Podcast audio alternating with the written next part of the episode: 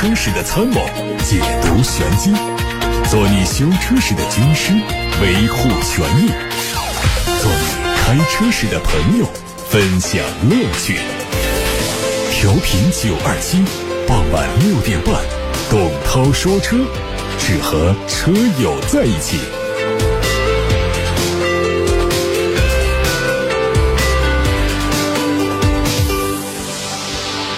各位好，欢迎听董涛说车。直播当中，大家可以把选车用车的问题发到直播间来，董涛在直播间现场回答。提问的通道是打电话八六八六六六六六热线电话，打通留言，还有董涛说车微信公众号可以留言。看新闻，网上传出了一组新款宝马 X 四在国内的测试照片。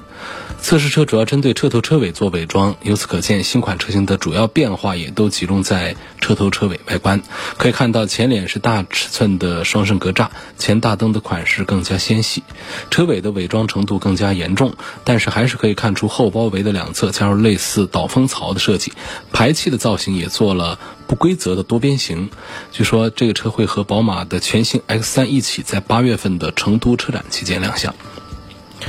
广汽本田目前正在加速推进产品电动化，未来将覆盖插电式混动、混合动力以及纯电动汽车。品牌的第一款插电混动车型皓影最快在七到八月份上市，外观和汽油版高度一致，车尾增加了插混字样的标志，采用了2.0升的插电式混合动力系统。作为东风本田 CR-V 插混版的姊妹车型，配置方面预计相差不大。参考 CR-V 插混版和它的混动版的差价来看，预计起售价会在二十八万元左右。上汽大众新款帕萨特将在本月十五号举办的粤港澳大湾区车展上亮相，年内正式上市。新车型会提供两种不同风格的前脸，一种是和现款相似的横向格栅，另一种是类似奔驰的点阵式中网。侧面双腰线的造型较现款细节更加丰富。最大的变化在车尾，采用了贯穿式的灯组。另外呢，插混版本还会配有专属的 C 字形日间行车灯。以及低风阻的轮毂，动力继续用现在的 1.4T 和二点零 T，匹配的是七速的双离合。外媒说，马自达 MX-30 将推迟发布，会在2022年甚至更晚亮相。外观延续了家族的混动设计，取消了 B 柱，并且采用了对开车门。动力是2.0升的发动机和轻混系统。马自达希望通过增程式的系统，把这个车的续航从200公里增加到400公里。增加续航里程的同时，还可以使用转子发动机技术，增强电动机的能力。新款领克零二、零三和零三加上市，零二推了四款车，售价是十三万九千八到十六万五千八；零三推了四款车，售价是十三万六千八到十六万二千八；领克零三加推了两款车，售价区间是十九万八千八到二十二万八千八。作为年度改款，主要针对车款做了增减，配置和动力上都有升级。吉利星越 S 已经上市，四款配置的车型，售价区间是十三万五千七到十七万一千七。它的前脸是窄幅式的盾形前格栅，并且通过蜂窝状的中网来填充。车尾上翘的压尾式扰流板，配合双边四处的圆筒式排气，为运动姿态添色不少。内饰整体和星越差别很小，不过在用料和细节点缀上更体现年轻运动化。星级架感机舱。这样一设计理念是赋予这一台车更多的科技感。全系用 2.0T 的发动机，匹配八速的手自一体变速器。东风悦达起亚官方正式发布了智跑 ACE 售价，五款配置的价格是十三万九千八到十五万七千八，两种外观分别匹配到 1.5T 和2.0升的版本上。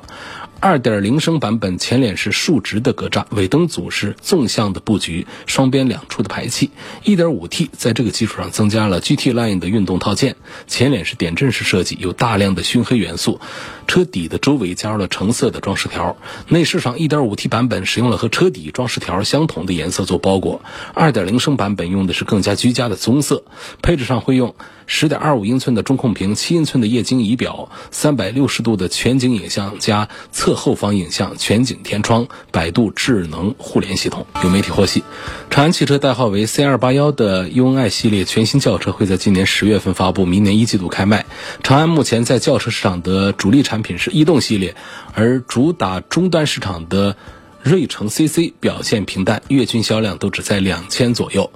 用爱轿车上市之后，外观会继续延续系列两款 SUV 的基因，不排除会采用溜背的跨界设计。除了运动化的外观之外，还会采用和 UK-K 相同的动力总成，用 2.0T 或者是一点五 T 的插混。外媒说，戴姆勒正在加速向电动移动出行的过渡，计划在2030年之前大幅削减内燃机车型。一位高管透露。他们正在从优先生产电动车转向只生产电动车，意味着戴姆勒每一款车都会拥有纯电动版本。同时，公司的生产、销售和其他的架构都会转为无柴油车和汽油车的业务模式。外媒说，戴姆勒最快在2030年就会淘汰插电式混动，这次完全是转向电气化转型，会使得奔驰和它的其他计划只销售电动车的车企。都处在同一个水平线，尤其是在欧洲地区。自2020年疫情导致巴黎车展取消之后，这项国际车展将在明年正式回归，会在明年的十月十七号到二十三号期间举办。回归后的巴黎车展将会以巴黎汽车周命名，这听起来有点像巴黎时装周，并且会和汽车售后以及移动服务国际贸易展共同举办。目前，关于将在巴黎车展发布的新车还难以推测。不过，作为世界汽车工业国际协会指定的五大车展之一，相信会有大量的重磅新车发布。同时，在电动车、智能车日新月异的今天，我们可能会在明年巴黎车展上迎来更多稀奇古怪的全新车型。董涛说车，现在开始来解答大家的选车用车问题。第一位提问的朋友是夏先生，他在八六八六六六六六电话后端留言说，不考虑保值率的情况下，希望主持人从配置、动力、实用方面对比一下，标致五零零八七座和丰田汉兰达哪一款更值得买？你这不考虑保值率，也不考虑价格上的差异的话，那显然是丰田汉兰达更值得买呀。贵那几万块钱，一个是车也大一些。另外呢，整个产品的设计啊，还是比标致五零零八要更加成熟一些。你想，一个四米六几的标致五零零八设计成七个座位，那第三排座椅能干啥？不就放包了吗？你要讲实用性就是这样。那配置呢？它一分价钱一分货，它的价位高的配置自然就高一些。这是第一句话。第二句话呢，作为二十万左右的这样的城市 SUV，它们的配置大同小异，区别都不是太明显。而在动力上呢，我们不仅仅是看它的排量和数据。最主要的是开它的感觉，因为大排量大车、小排量小车，它们的驾驶感受可能动力上是差不多的。因为推动力啊，它跟车重是有关系的。五零零八明显是小一些，五零零八的动力配置呢，在变速箱上要好一点。现在的二零二一款都是八 AT 的变速器，再配上这一点六 T 或者是一点八 T，尤其是配上一点八 T 之后呢，这个动力表现是。要稍微的强一点，但是在丰田的汉兰达上的高功率的 2.0T 配 6AT 呢，这也不是吃素的。但是总体上讲的话呢，夏先生要从这个配置、动力、实用各方面来对比5008和汉兰达的话呢，显然应该把选票投向汉兰达。周先生说，希望从性价比方面对比一下理想 ONE 和特斯拉的 Model Y 这两款车有哪些区别，谁更值得买？还问这个特斯拉的 Model Y 的两驱和四驱哪一款更值得买？不知道大家注意到没有，就是特斯拉 Model Y 现在又推了一个低配的版本，价格直接干到了补贴之后二十七万，什么概念呢？基本上我们的二十万到三十万元区间的纯电动车，不管你是哪一个品牌的、多大的厂家的，在特斯拉的 Model Y 的二十七万的这么一个价格面前，都还是瑟瑟发抖，确实是搅局者啊！它的搅动效应是史无前例的强大。所以不是理想 ONE 跟它对比性价比的问题，就是一众二十几万的车来跟它做对比，性价比都是堪忧，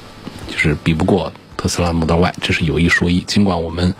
对特斯拉的其他有一些方面呢，也是经常在有各种不同的声音和意见，但是对于这两天刚推出的这个低配的二十七万多的 Model Y，实在是非常的搅局，非常的影响大家的。购买选择，那么理想 ONE 和特斯拉 Model Y，这位周先生还问他们的最大区别是什么？最大区别品牌就不说了，他们的动力原理都不一样。特斯拉的车都是纯电动的，理想 ONE 呢是增程式的，就是由一个汽油机来发电，来让电动机工作，电动机在带动车轮工作，这个增程式的动力，它不同于我们的插混呐，我们普通的。弱混呐、这种轻混呐，它都不一样，它属于是市面上比较少见的一种动力种类，叫增程式。现在做增程式的厂家并不多，所以这是两个车的最核心的区别就在这儿。好，再看陈先生的问题，他问涛哥，什么叫做平行进口车？平行进口车呢，通常就是 4S 店以外，通过海关手续。也是正规进口过来的车，它不能进 4S 店的体系销售，它是在一些平行进口车的展厅来销售的，这样叫平行进口车。比较好理解一点是什么呢？就是国外的一些品牌的汽车，他们要在中国市场上销售，往往会在中国成立销售公司。那么通过销售公司，它针对中国市场上的法规来改造了这个车辆上的一些相关的配置和设计，然后。再通过四 S 店的网络进入终端销售的，这是一个厂家的一个销售渠道。那么平行进口车的渠道呢，就是它这些车的生产的目的地，它不是针对中国市场，它可能针对的是欧洲市场、美国市场，呃，或者说是东南亚市场等等这样的一些车。那么这些车呢，它是从厂家直接发到这些地区去，它不能直接发到中国市场上来。中国市场上的车呢，都是从厂家直接发过来的。那么这中转一道是转给了谁呢？就是平行进口车的海外经销商。海外经销商拿到车之后，他把它再发给我们国内的接手的批发商。批发商办好了相关的海关手续，该交的税都交了，然后这个车呢就进入到我们海关的仓库，然后国内的这些分销商再去把车提回来。这些分销商可不是我们的 4S 店，就是我们的社会上的一些豪车展厅，他们把车拿过来在豪车展厅里面来卖。你会发现这些平行进口车呢，跟咱们的 4S 店的中规车呀，它是有一些区别的。不同国家的法规啊，它对于很多的细节它有不同的要求。比方说，美国的道路安全法规就要求，啊，像翼子板上就得有反光条，那咱们这个中国道路交通安全法规没有这一条。所以你看到平行进口车的很多违规版本，它就会有这样的。然后还有这个仪表，那仪表上也会有一些不同。但是呢，现在很多平行进口车啊，他们经销商啊拿到手之后呢，会做改造，在配置上做一些增减，做的也还是有一些竞争力。相对于过去的平行进口车时代来讲呢，其实最近这几年平行进口车和 4S 店的中规车的价格的优势呢，差异呢正在缩小，严重缩小。这跟四 S 店的降价有一些关系，也跟平行进口车啊，现在实在是不好做了，因为涉及到一个国六排放的问题，这个条例一直没有把它捋顺，因为只有中国的尾气排放标准是最高的国六标准，那么发往中国的中规车是没有问题，那肯定是满足国六标准的，就是到四 S 店去销售的，但是你说发往美国的、发往欧洲的这些国家的，它的。这些车它是没有按照国六来做尾气处理，没有做这样的设置的。那么这些车平行进口到了中国之后，要在各地落户的话呢，很多地方都已经是非国六不让上牌了，所以这些车也就很不好办。这就是现在这个平行进口车啊，它很难办，所以价格上更是不占优势。那么现在我们很多的平行进口车商呢，能够在平行进口车上能够做一点的，就是一个是。有一些渠道弄了一些这个中规版的一些国六的一些车，另外呢，就盈利的点呢，可能就在于发票这个事儿上。那比方说这个车是一个八十万的车，这样我给你开发票，我开六十万或或者七十万等等，能够在这上面再省一点，然后呢，再帮你做贷款上面再挣点这个贷款的返点，银行的一些手续费，然后呢，或者说一条龙再给你办保险上牌挣点钱，还有就是给你做一些定制啊、改装啊、增配呀。等等，再挣点钱，是通过这样的一套体系来挣钱的。这平行进口车啊，和咱们这个四 S 店的中规车呢，实际上你要讲质量啊，这些东西都不用担心。比方说叉五，只要是一个叉五，你不用担心说平行进口车是个水货叉五，是个假叉五，烟酒茶这样的它都可能做假的。那这种它不会做假，车是车。还有一点呢，就是关于它的售后问题。这是平行进口车和我们中规车之间也有很大区别的。那中规车是全国的授权的品牌的经销商网络里面都可以做索赔，那属于三包范围之内的质量问题，都是不要钱的给你修好。在这个现行的这个三包法规里面，也要求所有的经销商，不单指 4S 店，所有的经销商你都要承担一个售后的义务。谁销售谁负责，哪怕你家里是个很小的门面，你既然在卖车，对不起，这车如果出现问题是家用车的话，乘用车参照汽车三包法规，你就得承担售后的一些责任。好，我们很多的平行进口的豪车展厅呢，它并没有售后单元，因为售后单元很难建起啊。你想啊，涉涉及到汽车厂家的核心技术的培训，它是只针对它的四 S 店的。它很多信息啊，包括它的一些检测设备，它都是封锁的。它是要保护它的经销商利益的，它不愿意往外外流。那么有我们大量的从四 S 店的维修岗位上出来的技术精英们，是带着这些技术技术在脑子里面，他他不可能还留在四 S 店的，带出来的在外面做这个维修的，也可以把车子修得挺好的。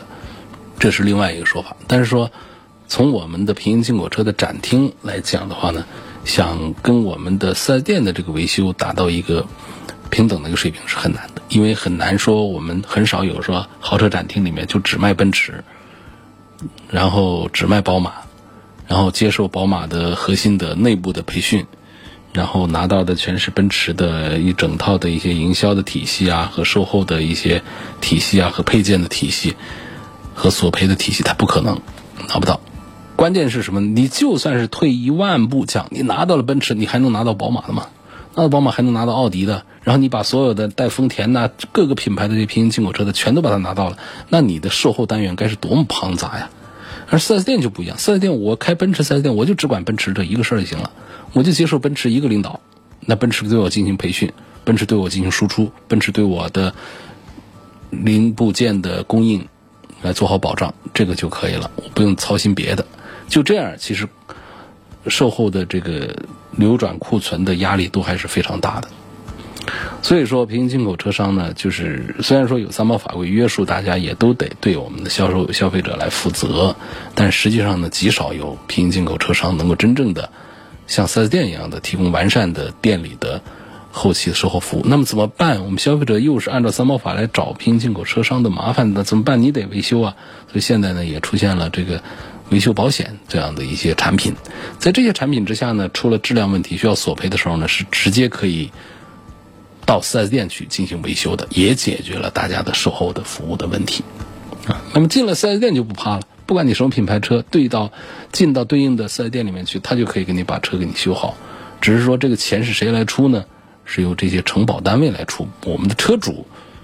买了保险嘛，买了维修险，出了问题也就不用花钱了。当然，它有一些范围啊，它不可能说像我们的这个中规车一样的什么东西都可以，它还是讲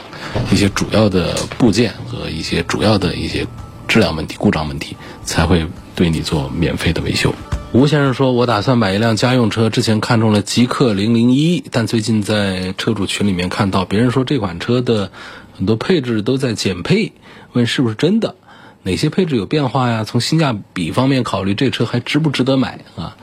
嗯，我先说两句话。第一个，我还是觉得这个车值得买，因为相对这个价格来讲呢，它的性能啊，它的配置和设计确实是比较成功的。但是呢，必须得认一个事儿呢，就是最近的这一波操作呢，是有点不得人心。那这是两句话，就是这个操作不得人心，但让大家很反感。但是呢，这车仍然相对于它三十几万的价格来说，还是绝对超值的啊。所以这是先回答。呃，这个问题，然后呢，还加一句话呢，就说一下，其实好多人还是不知道极客是个啥。这大家也跟我一样，我其实我也知道的比较晚。我们认为现在汽车品牌已经非常多，搞得大家眼花缭乱。吉利旗下其实有好些个品牌，推出这个领克呢就已经非常成功，但是呢，它还是要推一个纯电动的品牌。领克不是纯电动，又要高端又要纯电动，所以就推了一个极客。到现在走大街上问，说你知道极客是什么吗？不知道。好，那有一部分可能会知道极客是个车。好，这车是谁家的？哪一个品牌？哪一个集团旗下的？更多的人就答不上来，就不知道了。所以这个品牌的宣传推广的难度是比较大的。在专业人士，在专业的汽车媒体圈儿、汽车产业圈儿。还有一些经常上网看车的网友们看来这不是个事儿，但是对于我们绝大多数更多的普通车主来说，极客是个啥？极客属于谁家？都是很难答出来的一个问题。好，那借这个机会，也就把这个极客啊，就跟大家宣传一下。极客这是吉利旗下的一个高端品牌啊，纯新能源车，呃，做这个电动的，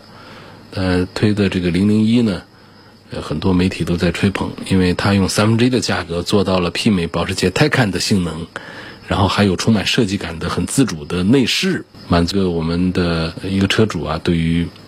一台新能源车的几乎所有的一些愿望，比方说设计要好，嗯，续航要长，然后配置要高等等，基本上都达到了。然后呢，它三十几万的订单呢，也是让它在一发布的时候呢，迅速的就爆仓了。就停止接受定金，那么一下子好像是收了六七万个订单。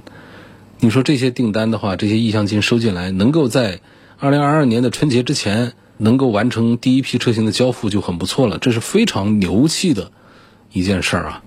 六月份的时候订单就火爆了，工厂都表示无法消化这些订单，这是很凡尔赛的一个事儿，因为他们发过一个声明说。很抱歉，我们不能再接受意向定金了，这是非常凡尔赛的，让很多的新能源汽车厂家特别眼红，大家车都愁卖卖不出去呢。他这儿订单都爆满了，已经排到年底去了，你开场都是高光时刻。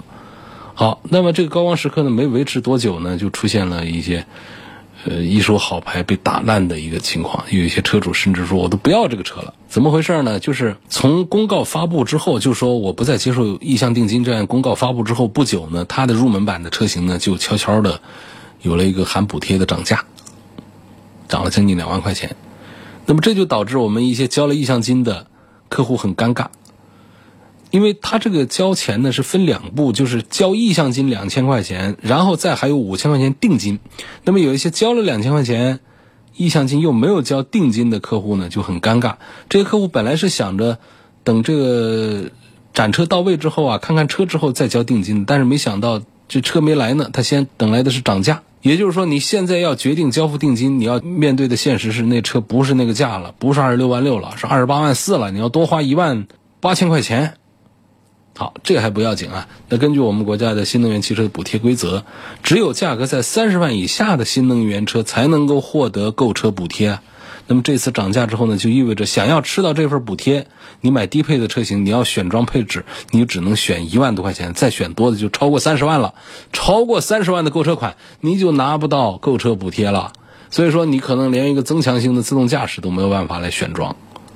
你回想一下，此前极客还大张旗鼓的宣传，意向车主们多么热衷于选装啊，等等，选装率有多高啊？这其实是很讽刺的个事儿了。第二个呢，就是此前宣传的一些标准配置啊、标配，悄悄的变成了选配。比方说，低配车型它的隐私玻璃就被取消掉了，原本可以标配的可变全景天幕，它就变成了选装了。副驾驶座椅的通风就是个选装了。黑化套件需要单独选装，包括超级充电系统，八百伏的超级充电也变成了四百伏的快充。就换句话说呢，之前宣传说的充电速率啊，在正式发布的极客零零一上显然也是不能达到的。然后之前这浩瀚平台发布的时候啊，极客宣称的和 Taycan 同款的能够提高高速续航能力的二 AT 变速箱。在极客零零一上也不见了踪影，就这一套组合拳打下来，瞬间呢就把那些盲定新车的客户们给打懵了。当时那帮客户啊是非常有勇气的，非常相信吉利，非常相信极客的，结果给彻底的打懵了，也惹怒了，有很多的联盟组建起来，说这是误导消费。这是不厚道等等，所以说啊，作为一个全新的汽车品牌啊，我刚才讲啊，打品牌是很难的。领克好容易打起来了，零零一、零零二、零三、零四，你能不能在领克的底下来做一个高端的一个符号，来代表新能源车？当然，从战略的高度上讲，这样的做法是有点小家子气，不如推一个全新的品牌来的更爽。吉利整个集团的实力也足够大，体型也足够大，啊，也应该做那样。但是从品牌推广的角度讲呢，一个新品牌的推广成本是非常高的，这是第一。第二呢，作为一个全新的汽车品牌啊，首批车主的口碑是非常关键的。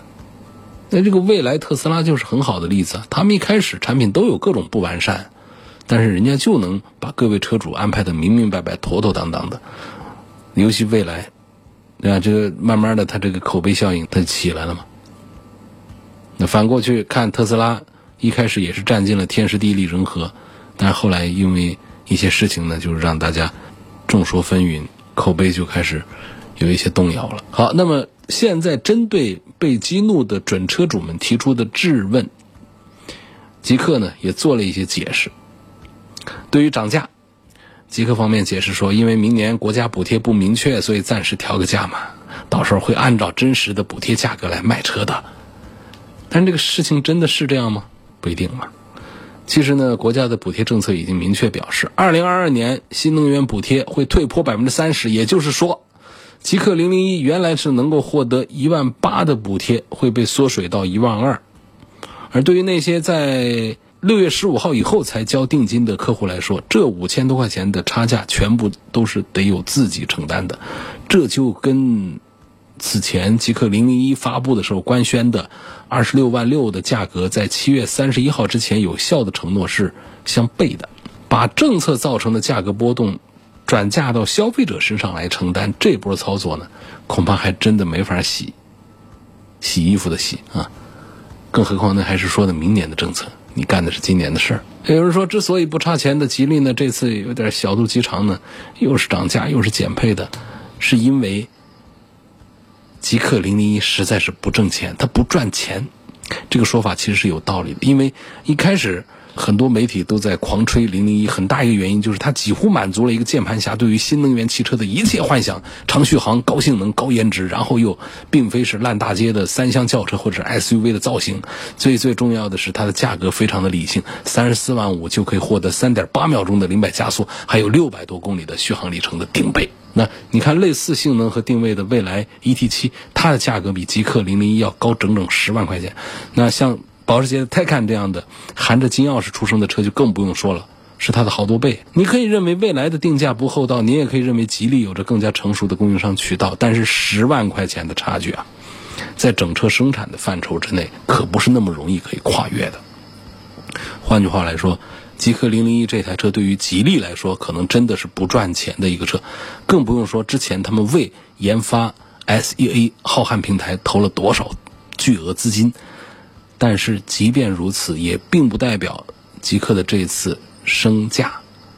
减配一系列操作，能够让我们的准车主们瞬间原谅。首先，作为一家老牌车企旗下的品牌，对于自家产品未来的盈利状况，一定要有足够清醒的、清楚的认知。在定价的时候，这些风险都是你该考虑的，不能说定价定完了，六万张订单收到手了之后，我突然意识到不行啊，不挣钱呐，有风险呐，我得调整啊，这不对，这不是一个大企业该干的事儿啊。所以在定价的时候，除了要照顾到对客户的吸引力以及盈利能力之外呢，还必须要考虑到各种零部件价格变化、各种政策。调整所带来的成本波动，如果新车的利润空间无法支撑起它超豪华的配置，那么你在宣传开始的时候，你就不该把这些列为标配呀。你不仅列为标配，甚至还当重要的卖点来做宣传，这就过分了。用非常具有吸引力的价格和配置来吸引买家下订单，然后觉得不划算，又偷偷的在其他地方找补，这显然不是一家龙头车企应该有的格局。所以说，从哪个角度来看呢？这个极客的这波操作确实有点损人缘啊。如果说后续官方不能采取更好的办法来安抚好这第一批车主的话呢，那么这个被寄予厚望的新品牌恐怕迎来的有可能是一个开门红，也有可能迎来的是一个魔鬼开局。今天这位吴先生提了这个问题啊，我们花了很多的时间在解释。我想这个问题也是提的好。我希望更多的朋友呢，能够平时关注汽车的时候，把一些能够引发话题的提问提到直播间来。那种平平常常的这个车跟那个车，我该买谁呀？简单的这样问题，呃，提的很多。但是我如果每天都在回答那些的话呢，恐怕更多的听友觉得没啥意思。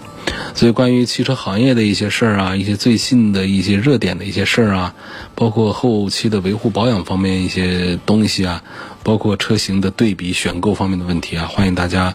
经常的收听节目，也经常的主动一点提问。有时是可以为自己提，也可以为朋友提，也可以为网友们来主动的提出问题，来为我们的节目丰富话题。感谢各位，董涛说车每天晚上的六点半钟到七点半钟直播。直播的过程当中，可以通过热线电话留言参与节目互动，也可以通过董涛说车的微信公众号留言栏来参与节目互动。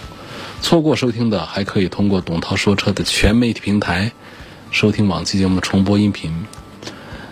董涛说车的同名专栏广泛的入驻在微信公众号、微博、蜻蜓、喜马拉雅、车架号、易车号、百家号、微信小程序梧桐车话等等平台上。下次节目再会。